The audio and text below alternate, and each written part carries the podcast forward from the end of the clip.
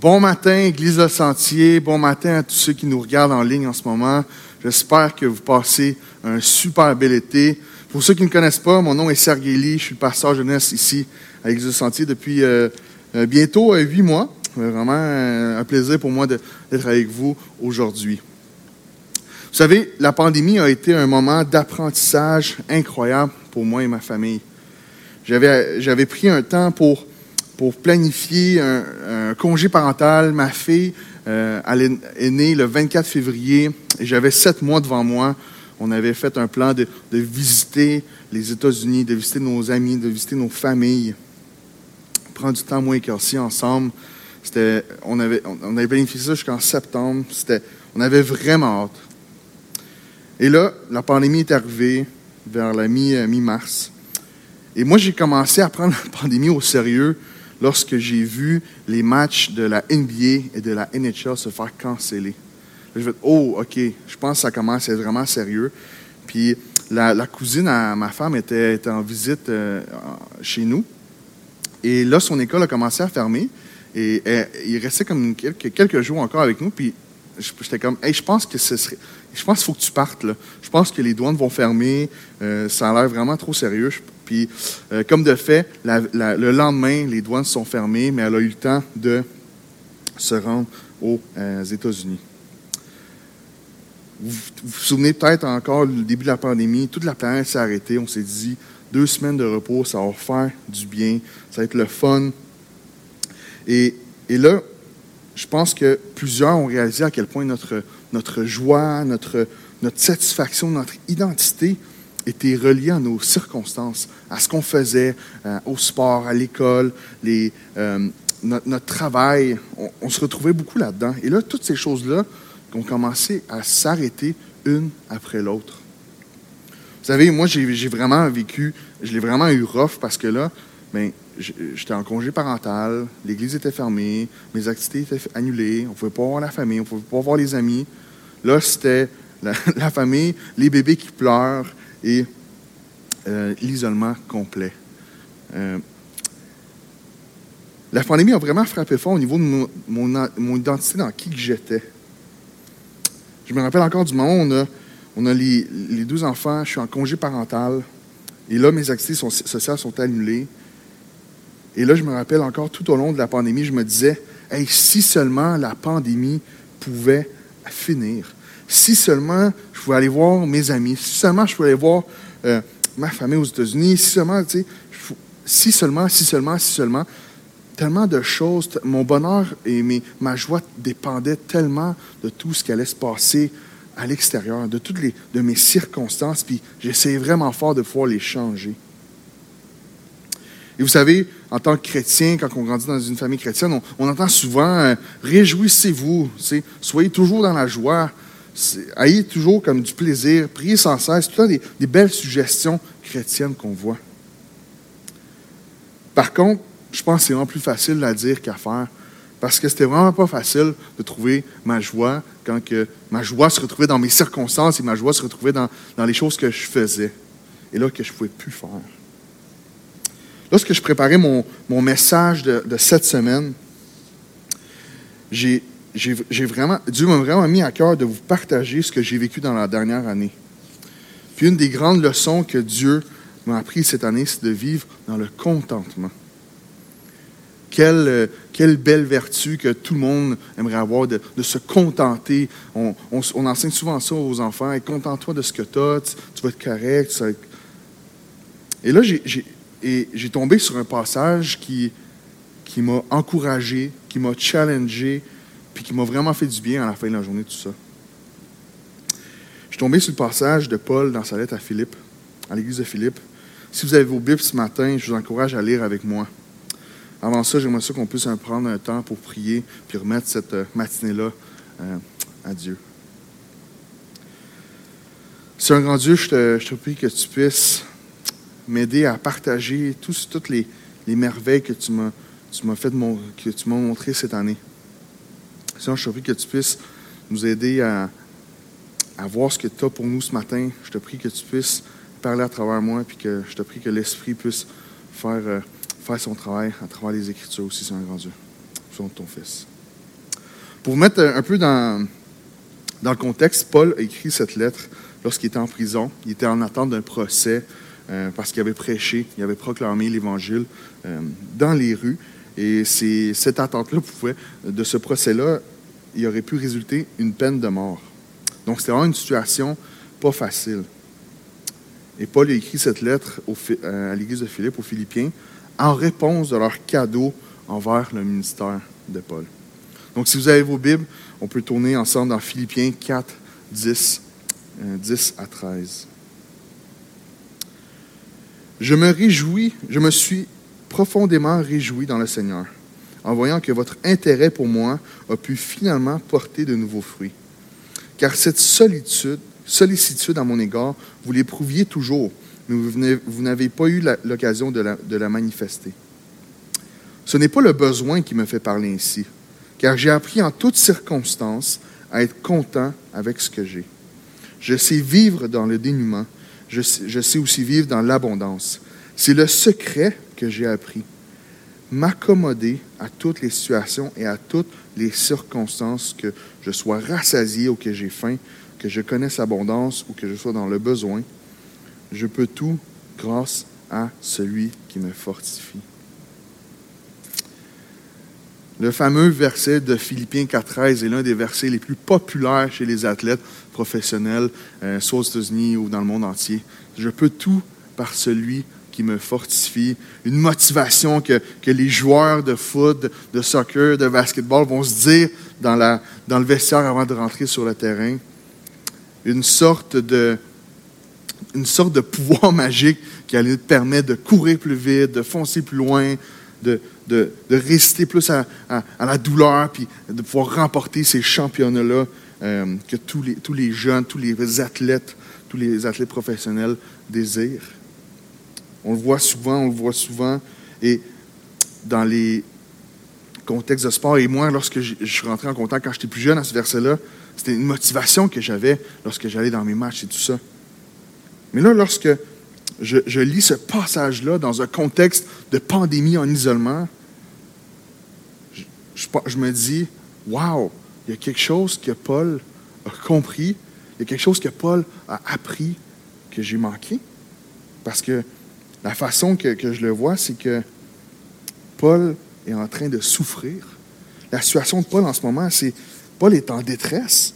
Paul, il dit au verset plus loin, c'est Pourtant, vous avez bien fait de prendre part à ma détresse au verset 14. Paul, ça faisait deux ans qu'il était en prison, il est en train de souffrir. Et, les prisons, euh, à l'époque, c'était pas euh, super beau et super joli. Tu étais souvent isolé, tu étais souvent ignoré même par tes amis ou ta famille parce que s'associer avec un, un prisonnier, c'était vraiment mal vu par la société. Et là, Paul se retrouve en prison et l'Église de Philippe vient prendre soin de lui vient prendre soin, vient prendre de ses nouvelles et lui-même l'amène un cadeau. Et c'est l'une des raisons pourquoi Paul écrivait cette lettre-là, c'était pour les remercier. C'était une lettre personnelle à l'église de Philippe. C'est Paul, dans ce verset-là, au verset 13, avec ce passage-là, il vient vraiment donner tout un sens. J'ai vraiment redécouvert ce verset-là quand je l'ai lu dans, dans tout son contexte. Paul donne le sens au verset 13 dans les versets avant, dans le je peux tout. C'est qu'est-ce qu'on peut faire? C'est quoi que je peux faire par celui qui me fortifie? C'est-tu de courir des 100 verges euh, sans, sans, m'essouffler? C'est-tu de faire des trois points puis de, performer à la hauteur que, que j'ai toujours rêvé? Parce que ce qu'on regarde ici, c'est que Paul peut tout faire grâce à celui qui le fortifie. C'est comme si quelqu'un lui demandait à Paul, comment tu peux être aussi satisfait et content malgré tout ce que tu vis? Et Paul, d'une réponse simple, peut dire, mais je peux tout par celui qui me fortifie. Et, la lettre de, Philippe, au début de sa lettre, il met, le, il met en perspective l'objectif de sa lettre. Elle révèle sa passion ultime, son, son, ce qui guide son ministère, ce qui, ce qui motive sa vie, Christ lui-même. Et l'application de Philippiens 4.13 doit se faire dans un contexte spécifique de sa lettre. Christ en premier, Christ au centre et Christ plus important que tout. l'un des, l'un des, euh, lorsque je faisais des entrevues pour euh, Sembec, on me demandait, il demandait aux étudiants en entrevue, qu'est-ce que vous voudriez mettre sur votre épitaphe, sur la phrase que vous voulez mettre sur votre tombeau. Et j'avais vraiment longtemps réfléchi. Moi, je voulais mettre une, phrase euh, drôle. J'avais entendu, je pense que ma préférée, c'était Enfin seul. Des choses comme ça. mais là, mais là, je suis tombé sur le, verset de Philippiens 1, 21. Car Christ est ma vie et la mort m'est un gain. C'était comme ça que Paul, c'est dans, euh, dans ce mindset que Paul écrivait cette lettre à l'église de Philippe. Et le contentement est un thème récurrent dans le Nouveau Testament. Le contentement biblique est, par contre souvent mal interprété. Puis avant de pouvoir bien le regarder ce matin, j'aimerais ça qu'on regarde, qu'est-ce que le contentement biblique n'est pas. Et pour commencer, c'est beaucoup plus facile de, définir le mécontentement. Vous savez, euh, peut-être ce matin, en vous levant, en arrivant ici à l'église, tantôt dans l'auto avec les enfants, vous avez peut-être démontré du mécontentement. Du mécontentement, c'est à chaque fois qu'on se plaint, à chaque fois qu'on chiale, à chaque fois qu'on exprime une envie, une autre jalousie, on exprime du mécontentement. À chaque fois qu'on n'est pas satisfait de ce qu'on a maintenant. Souvent, c'est depuis que je suis parent, c'est vraiment avec les enfants que je vois à quel point que l'être humain peut être mécontent des fois. Mais le mécontentement, c'est quand on est mécontent, de notre situation actuelle. Le contentement consiste-t-il à dire euh, je suis heureux de ce qui se passe dans ma vie? Le contentement, c'est-tu de juste dire d'aimer notre circonstance actuelle? Pas nécessairement. Ce n'est pas exactement ce dont Paul parlait. Voyons si on peut clarifier ensemble. Souvent, on pense que le contentement est un état stoïque, est un, euh, quelque chose de... Euh, excusez-moi, le contentement, je crois, n'est pas le fait d'être stoïque seulement. Paul ne nous dit pas d'être stoïque. Être stoïque, c'est contrôler son esprit de telle sorte que la souffrance et la douleur ne nous viennent pas à la conscience, de se détacher émotionnellement de tout ce qui se passe autour de nous, puis dans un sens, ne, ne pas avoir de comment je dirais, de aucune émotion à ce qui se passe dans notre situation. C'est comme un peu les. Euh, j'avais vu ça, les. Euh, on a souvent au cirque, on voit ça, des, des, c'est pas des magiciens, là, mais des gens qui se couchent sur des, lits de clous, puis là, on pense qu'il y a comme une souffrance, mais ils essayent vraiment fort de, de, se détacher complètement de cette souffrance-là. Mais le contentement que Paul est en train de vivre ici, c'est pas ça.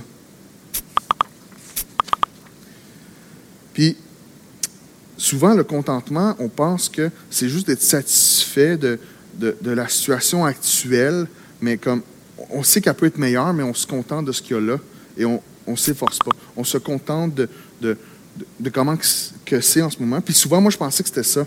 Mais ce que je vois Paul ici, c'est pas ça qu'il nous dit. Il ne nous dit pas non plus que si on, l'on peut aller plus loin, que nous devons nous contenter des choses de notre vie qui sont moins bonnes que qu'est-ce qu'elles devraient être. Paul, il y avait beaucoup d'incomplétudes, il y avait beaucoup d'imperfections dans sa vie, mais Paul ne disait pas, eh bien, je vais me contenter de ça. Je vais vivre de ça.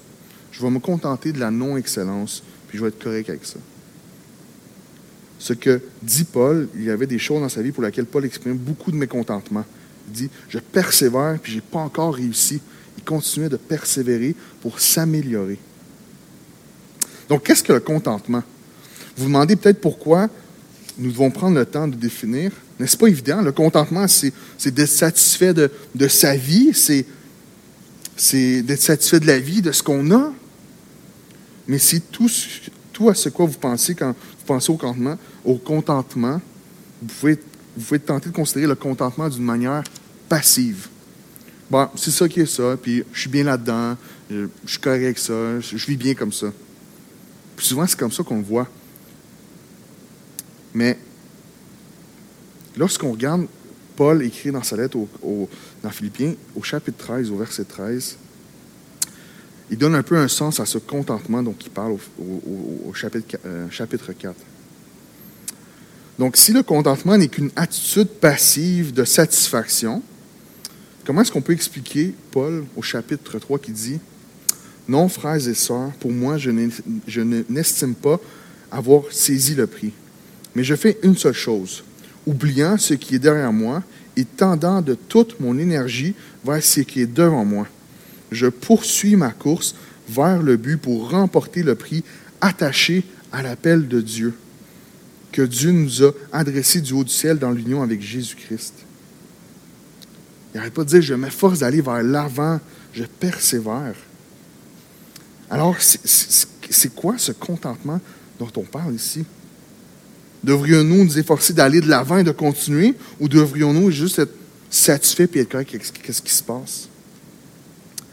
Vous voyez, si vous pensez au contentement uniquement et même principalement dans le sens passif, ces deux passages-là, ils ne marchent pas. Parce que là, c'est Paul, il, il, est dans un contentement, mais juste avant, il dit, il faut continuer, il ne faut pas lâcher, il faut continuer à aller vers l'avant. Et là, dans, ma définition personnelle à moi, quelqu'un qui, se contente, ben, souvent, ben, il se contente des, choses moins bonnes. Il, se contente de ce qu'il a, puis il ne persévère pas vers ce qu'il y a de plus. Mais quand on regarde le verset 13, euh, chapitre 4, verset 13, Paul ne dit pas ici, vous savez, j'ai appris le, secret, alors ben, je peux m'asseoir, puis euh, je peux m'asseoir et ne rien faire par celui qui donne la force. Je peux m'asseoir sur le divan et me détendre grâce au Christ qui me fortifie. Non, Paul est en train de dire, je peux faire toute chose. Je peux faire. Et ça m'a vraiment encouragé dans, ma situation que je vivais dans la pandémie de, persévérer vers ce contentement proactif. Le contentement chrétien, est une satisfaction proactive dans la vie. Vous savez, ici, le contentement biblique n'arrive pas comme ça et oh, je suis chrétien, donc là, je, vis ce contentement dont Paul parle. Quand on regarde les, versets, Paul n'arrête pas de répéter J'ai appris, je sais, je, je sais aussi vivre dans l'abondance, j'ai appris. Et là, il dit euh, c'est le secret que j'ai appris. Et là, l'apôtre Paul partage son secret du vrai contentement des circonstances tristes et sombres que Paul est en train de vivre. C'est le fait de connaître et d'expérimenter l'abondance et la puissance de Christ. C'est ça qui apporte à Paul le contentement dans les temps difficiles. La société d'aujourd'hui n'arrête pas de nous rappeler, tu es capable, fais-le par toi-même, tu es autosuffisant. Tu peux le faire par toi-même. Et l'apôtre Paul, ce qu'il ce affirme ici, c'est que la puissance de Christ est rendue parfaite dans sa propre faiblesse. Le contentement chrétien n'est pas de l'autosuffisance, mais c'est la suffisance de Christ dans toutes les situations. Ce n'est pas un verset, ce n'est pas une formule magique de dire je peux tout par celui qui me fortifie, qui va pouvoir me donner le pouvoir de changer mes circonstances, mais plutôt de m'appuyer sur la puissance de Dieu pour être satisfait au milieu de circonstances que l'on ne peut pas changer. Le verset, il dit que nous pouvons être satisfaits en toutes circonstances. En toute situation, je peux trouver ma satisfaction en Christ. Vous savez, Christ n'a pas seulement payé le prix de notre péché, mais il a, payé le prix de notre mécontentement. il a payé le prix de notre propre suffisance, de notre propre suffisance à, gagner notre propre, notre propre ciel, à gagner notre propre salut souvent. Et, et c'était ça que moi, j'essayais de faire tout au long de la pandémie.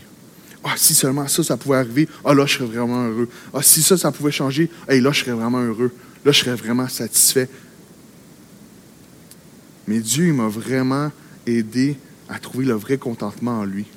Vous savez, toute ma vie, depuis que je suis jeune, la façon que, ma tête fonctionne, c'est lorsque je regarde un système, lorsque je, vais dans les, dans les restaurants et je regarde la façon qu'ils font leur coordination, leur logistique, ma tête a roule tout le temps à dire OK, comment est-ce que je peux faire ça mieux? Comment est-ce que je peux faire ça mieux partout dans toutes mes situations. Et, sincèrement, c'est une force puis c'est une faiblesse en même temps parce que j'ai souvent la misère à me contenter de ce que Dieu m'a donné. Et j'avais tout le temps cette, j'avais tout le temps cette pression-là de, de mécontentement que j'avais dans ma vie. Mais là, cette année, j'ai vraiment dû apprendre, pas juste à trouver mon contentement dans, les choses que je peux contrôler, mais le, vrai contentement que Dieu, que Paul est en train de vivre ici. Notre péché du mécontentement, c'est de dire à Dieu que je peux faire les choses sans toi, que je peux, pouvoir arriver à me combler par moi-même en contrôlant mes circonstances. Mais Jésus n'a pas seulement payé le prix de, de notre mécontentement, mais il donne le pouvoir de nous contenter vraiment. Que je peux maintenant trouver une satisfaction suffisante dans mon cœur par la grâce de Christ qui est en moi. Bien que, c'est ça que Paul, je pense, est en train de nous dire ici, c'est que bien que je n'ai pas les conforts extérieurs, bien que ce n'est pas la situation parfaite pour mon ministère, j'ai cependant une portion suffisante entre Christ et mon âme pour me satisfaire abondamment dans toutes les situations. Donc, ce matin, vous pouvez peut-être vous demander, Sergei, pourquoi est-ce que je devrais vivre le contentement Paul est en train de vivre en ce moment? On devrait vivre le contentement car en Christ, nous avons tout ce que nous avons de besoin. Quand on fait confiance à Jésus, c'est qu'on fait confiance pas qu'il nous a juste sauvés pour l'éternité, mais c'est qu'il va pourvoir nos besoins de tous les jours et tout ce que nous avons besoin dans nos vies, mais on l'a en lui. Parce qu'à la fin de tout ça, ce qui est important, c'est ce que la pandémie m'a vraiment montré. Quand que toutes les choses sont enlevées, quand il n'y a plus rien ici qui, nous apporte de la joie, de la, satisfaction, quand que tout est annulé, tous les événements sont annulés, ce qui va nous amener vraiment la joie puis le bonheur, la satisfaction, c'est Christ. C'est ça que Paul est en train de dire dans sa lettre. Christ est ma vie et la mort m'est un gain. Le but ultime de la vie, c'est de rencontrer Jésus et cette relation-là avec Christ, avec Dieu, nous donne la satisfaction ultime ici sur terre. Vous savez, notre nature humaine nous pousse à vouloir plus et ne jamais être satisfait. C'était ça le, péché de Ève, de Ah, si seulement je pourrais connaître le bien et le mal, si seulement je pourrais avoir ça. Si seulement je pouvais avoir une meilleure voiture, si seulement je pouvais avoir une meilleure, une plus grande maison, si seulement je pouvais courir plus vite. Puis Dieu m'a vraiment travaillé cette année au niveau de mon contentement. Il y avait des journées, il n'y a, pas une journée pendant la pandémie que, que je passais sans me dire Hey, si seulement il n'y avait plus de pandémie, là, si seulement je pouvais voyager, si seulement je pouvais aller au resto avec mes amis. Puis ce réflexe de toujours me dire si seulement ça, ça pouvait arriver, ça a attaché mon contentement à ma circonstance. Par contre, lorsqu'on regarde ce que Paul était en train de vivre, on peut voir que le contentement vient d'une paix intérieure vers l'extérieur le contentement de Paul en Christ n'était pas affecté par ce qu'il vivait. Paul vivait bien pire qu'une pandémie avec Netflix puis toute notre bouffe qu'on voulait livrer chez nous. Là. Paul était en prison depuis deux ans, il était dans une détresse physique, il était isolé, il n'avait pas d'amis, il était tout seul. Puis il était en train de dire que je peux tout grâce à celui qui me fortifie. C'est un secret que j'ai appris il arrive à dire, j'ai appris à vivre dans l'abondance et dans le manque, car je peux tout par celui qui me fortifie. Lorsqu'on regarde ce que Paul est en train de dire, l'emphase devrait être mise sur celui qui me fortifie à la place de, de moi qui peut tout faire. Car c'est en Christ seul que j'ai tout accompli. Car Christ a accompli ce que moi je ne pouvais jamais accomplir, me donner la vie éternelle et me réconcilier avec le Père. Et le but ultime de la lettre de Paul était de nous rappeler que Christ était le but ultime de notre vie. Pourquoi est-ce qu'on devrait vivre dans le contentement? Car en Christ, nous avons tout ce que nous avons besoin. En Christ, nous avons accès à un Père qui nous aime et qui prend soin de nous. Pas à cause qu'on mérite ou qu'on performe bien, mais par sa grâce et par sa bonté envers son peuple racheté. C'est un Dieu qui nous aime autant pour nous donner la vie éternelle. je pense qu'il peut nous donner bien plus aujourd'hui sur cette terre pour combler tous nos besoins. Comme j'ai dit ce matin, mon, défi de cette année, c'était d'apprendre à me contenter dans ma relation avec Dieu, d'apprendre à me contenter dans ce que Dieu avait pour moi, de faire confiance dans sa providence. C'est l'une des, des, années où j'ai vu Dieu répondre d'une façon que j'aurais jamais pu imaginer. Par la grâce de Dieu et par sa providence, j'ai pu suivre son appel. J'ai pu suivre son appel de m'envoyer ici à Gatineau. Sans cette réalisation-là que, que seulement Dieu pouvait combler, j'aurais été encore en train de, de chercher à trouver ma propre satisfaction dans ce que moi je pouvais faire, dans ce que moi je pouvais réaliser, dans ce que moi j'étais capable de contrôler. Mais c'est lorsque j'ai vraiment dit à, Dieu, Hey, je te fais confiance de me, diriger lorsque tu m'appelles. Je te fais confiance dans ce que tu pourvois pour moi. Je te fais confiance dans ce que tu vas donner pour moi. Mes demandes à Dieu de si seulement je pouvais avoir se sont tranquillement transformées en Dieu, je peux tout, car c'est toi qui me fortifie, je suis prêt. Car peu importe ce qui va se passer dans mes circonstances, la chose la plus importante, ça va être toi. Puis ce, passage que Paul nous partage ici me transforme continuellement et je continue d'apprendre à tous les jours ce secret-là, ce secret qui se cache dans notre relation avec Christ. Ce matin, c'est peut-être pas facile pour toi. Ce matin, c'est peut-être lourd pour toi-même de parce que toute ta vie t'a passé à mettre ta joie et ta satisfaction dans des circonstances, dans des activités, dans, dans des choses extérieures qui te donnent de la joie, qui te donnent de la satisfaction, qui te donnent ton identité. Mais ce qu'on voit ici, c'est pas ça qui va te permettre de tout faire. C'est pas ça qui va te permettre de, de vivre le vrai contentement. Ce qui va pouvoir te donner la joie éternelle, c'est ce Dieu-là qui nous fortifie dans toutes nos situations. Ce matin, je prie que Dieu puisse se révéler de cette manière-là à nous tous ce matin. Qu'on puisse, comme Paul, apprendre. Comme, comme Paul, on puisse découvrir ce secret-là. Que cette joie-là, cette satisfaction-là, ce contentement-là, ben, se retrouve seulement en Jésus-Christ. Prions ensemble. Seigneur grand Dieu, merci de nous fortifier. Merci de nous rappeler à chaque jour à quel point est-ce qu'on a besoin de toi. Merci de nous donner aussi cette, euh, ce contentement. On peut se contenter aujourd'hui, Seigneur, parce que tu es un Dieu de providence. Tu es un Dieu qui pourvoit à nos besoins. Tu es un Dieu qui pourvoit à nos manquements. Tu es aussi un Dieu qui a envoyé son Fils pour nous aider à accomplir ce qu'on n'a jamais été capable d'accomplir. Si aujourd'hui, devant toi, on peut dire qu'on peut tout faire, c'est parce que Christ l'a fait pour nous à la croix. Puis merci de nous donner cette grâce ce matin encore. Seigneur, je te prie pour tous les gens ici ce matin. Je te prie que tu puisses leur donner la grâce de pouvoir combler leurs besoins en toi, Seigneur grand Dieu.